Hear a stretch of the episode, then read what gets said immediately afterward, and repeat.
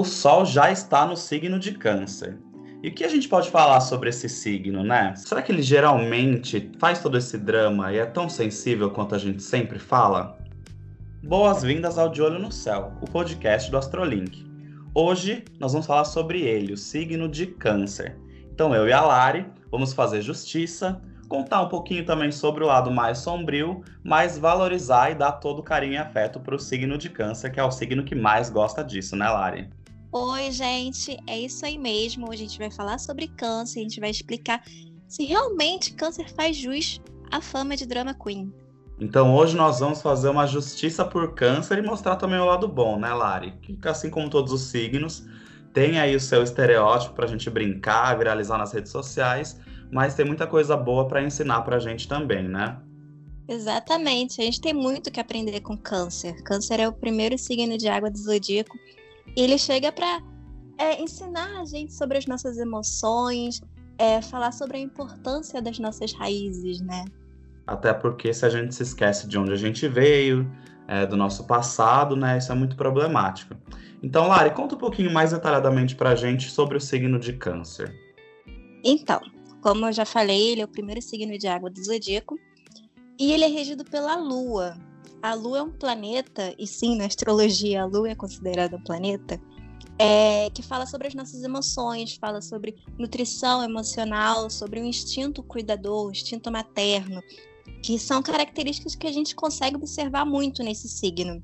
E assim como a Lua tem as suas fases, Câncer também traz as suas próprias fases, sabe? É, então, Câncer ele também é muito conhecido como um signo é, propenso a ter flutuações emocionais. Então, uma hora ele tá bem, outra hora ele tá mais introspectivo, um pouco mais para baixo.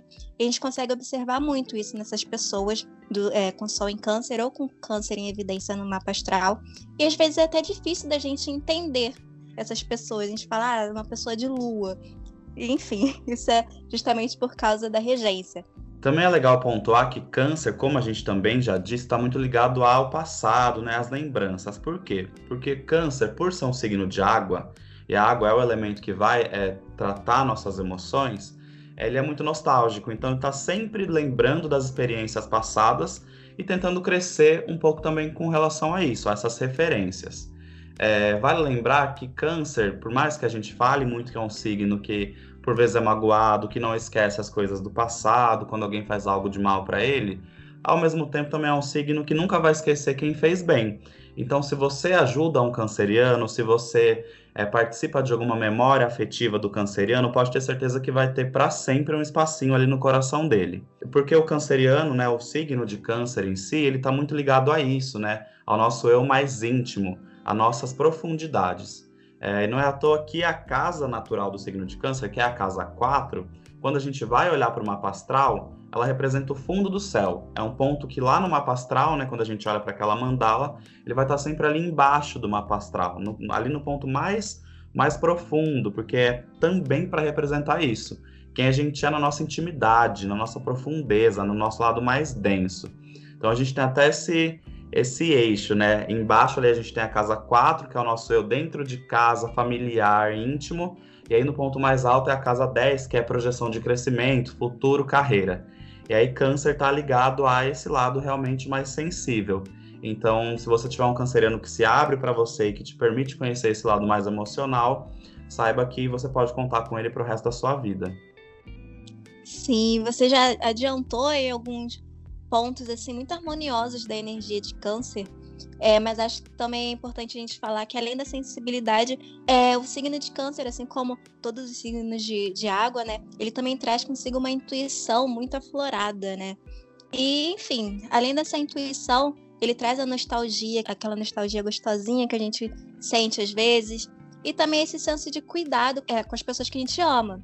Mas, indo para um lado um pouquinho mais sombrio de câncer, quando a gente não tem é, essas energias em equilíbrio, é um signo que pode trazer um certo egoísmo, uma manipulação, uma chantagem emocional, e isso vem justamente por conta da sensibilidade excessiva que esse signo pode manifestar. E daí vem toda essa história de que câncer é um signo dramático, que câncer dá um show por tudo, mas sendo que, enfim, é, é tudo uma questão de você conseguir equilibrar as energias. Então, não necessariamente se uma pessoa é do signo de câncer, ela vai ser dramática, mas pode ser que por vezes ela esteja um pouco mais sensível emocionalmente e ela acabe manifestando essas emoções de um jeito talvez exagerado ou de um jeito que a gente também não está acostumado, porque câncer traz lá das profundezas do inconsciente é, os sentimentos. E nem todos estão é, preparados, estão prontos para lidar com esse sentimentalismo, mas é uma característica de câncer, mas como eu destaquei, não necessariamente todas as pessoas desse signo vão manifestar dessa forma. E já que a gente está falando sobre sensibilidade, desse lado mais emocional de câncer, vamos responder uma pergunta que a gente recebe muito. Afinal, quais signos combinam com câncer? Então a gente pode começar falando que câncer combina com os signos de água, no caso, além de câncer, também peixes e escorpião. São signos que falam muito sobre as nossas emoções, é, que falam muito sobre essa nossa intuição, sobre a nossa ligação com o inconsciente. Então, todos esses signos de água, eles é, trabalham muito essas questões, então câncer tem mais afinidade para lidar com eles. E também vale pontuar que os signos de água, no geral, então câncer também faz parte desse grupo, que são esses que a Lari já pontuou, combinam muito com os signos de terra. Então, câncer vai ter uma compatibilidade bem legal com pessoas que têm touro, virgem e capricórnio, é, com bastante expressão no mapa astral, ou até mesmo taurinos, virginianos e capricornianos. Por quê? Porque como câncer é um signo de água que tem uma necessidade afetiva e uma necessidade de carinho e de segurança bem aguçada, os signos de terra, que são signos práticos, que são signos que gostam de ter e de oferecer segurança, que são signos que gostam de também é, trazer uma estabilidade emocional, financeira para as pessoas com a qual estão se relacionando, são signos que vão acabar tendo uma boa combinação porque entregam exatamente isso que câncer precisa. Então esse esse eixo signos de terra e signos de água vão estar bem ligados quando a gente está falando sobre isso, sobre a necessidade de ter estabilidade e a necessidade de oferecer estabilidade, uma conexão mais profunda, uma coisa mais séria, uma coisa mais fixa. E aí, nesse caso, então, os signos de ar e fogo, que são mais dinâmicos, mais independentes e livres, acabam não tendo uma energia tão compatível como esses que a gente já comentou. E vale destacar também que Capricórnio, signo de terra, é o oposto complementar a Câncer. E, pessoalmente, acredito que essa seja uma das combinações assim um pouquinho mais complexas de, é, do zodíaco. Porque Câncer, ele tá ali falando muito sobre sentimentalismo, ele carrega é um temperamento, uma emoção assim muito latente. E Capricórnio, ele, ele já é mais conectado à praticidade, né? Tanto é que pessoas é, com Capricórnio em evidência no mapa costumam carregar um semblante um pouco mais sério, elas são um pouquinho mais, mais contidas. E isso pode soar um pouco seco pro, pro canceriano, e o canceriano pode até se sentir um pouco magoado por esse jeito capricorniano. Mas quando a gente consegue equilibrar essas energias, um tem muito a aprender com o outro. Capricórnio é aquele que vai para a rua, que vai correr atrás dos objetivos, enquanto Câncer ele é aquele que vai ficar em casa, vai ficar em casa, vai cuidar do bem-estar do lar, vai cuidar do ambiente, para estabelecer ali um aconchego. Enquanto Capricórnio traz a segurança e um amadurecimento para a relação, Câncer ele deixa o coração do Capricorniano um pouquinho mais quentinho, mais suave. Mas vale lembrar que todos nós temos esses signos no nosso mapa astral. Então todo mundo vai ter o seu lado canceriano, todo mundo vai ter Capricórnio em algum lugar no mapa astral também. Então a gente tem que fazer o quê? Olhar para a sinastria, né?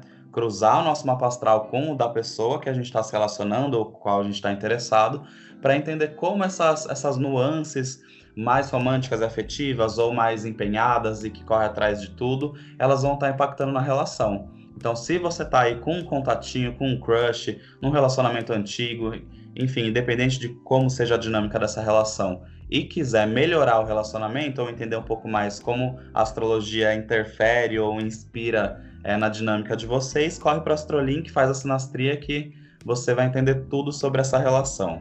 E para a gente finalizar esse tópico falando de amor, a gente quer deixar aqui uma dica para você que quer conquistar um canceriano ou uma canceriana.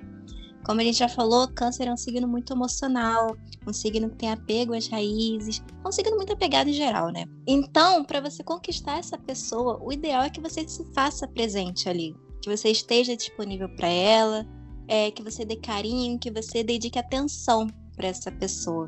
Porque a verdade é que câncer, ele é um signo que ele está o tempo todo preocupado em nutrir, em cuidar, em oferecer coisas aos outros, né? E quando esse, esse fluxo ele se inverte, quando o canceriano se torna a pessoa a ganhar as coisas, a receber o carinho, é muito fácil ele logo se apaixona, ele fica encantado e ele fica grato, porque ele não está acostumado a inverter papéis. Então a verdade é que conquistar um canceriano é muito fácil, é porque é um signo que ele é um signo apaixonado, ele é um signo romântico, ele é um signo afetivo. Mas vale dizer que se você conquistar um canceriano, você tem que estar disposto a manter essa relação e a continuar nutrindo, porque você está lidando com uma pessoa que é para ele é vital esse tipo de cuidado e carinho. Então não brinque com o canceriano, não parta o coração do canceriano, porque ele sente muito e ele sente por muito tempo. Então, tenha responsabilidade afetiva com os cancerianos.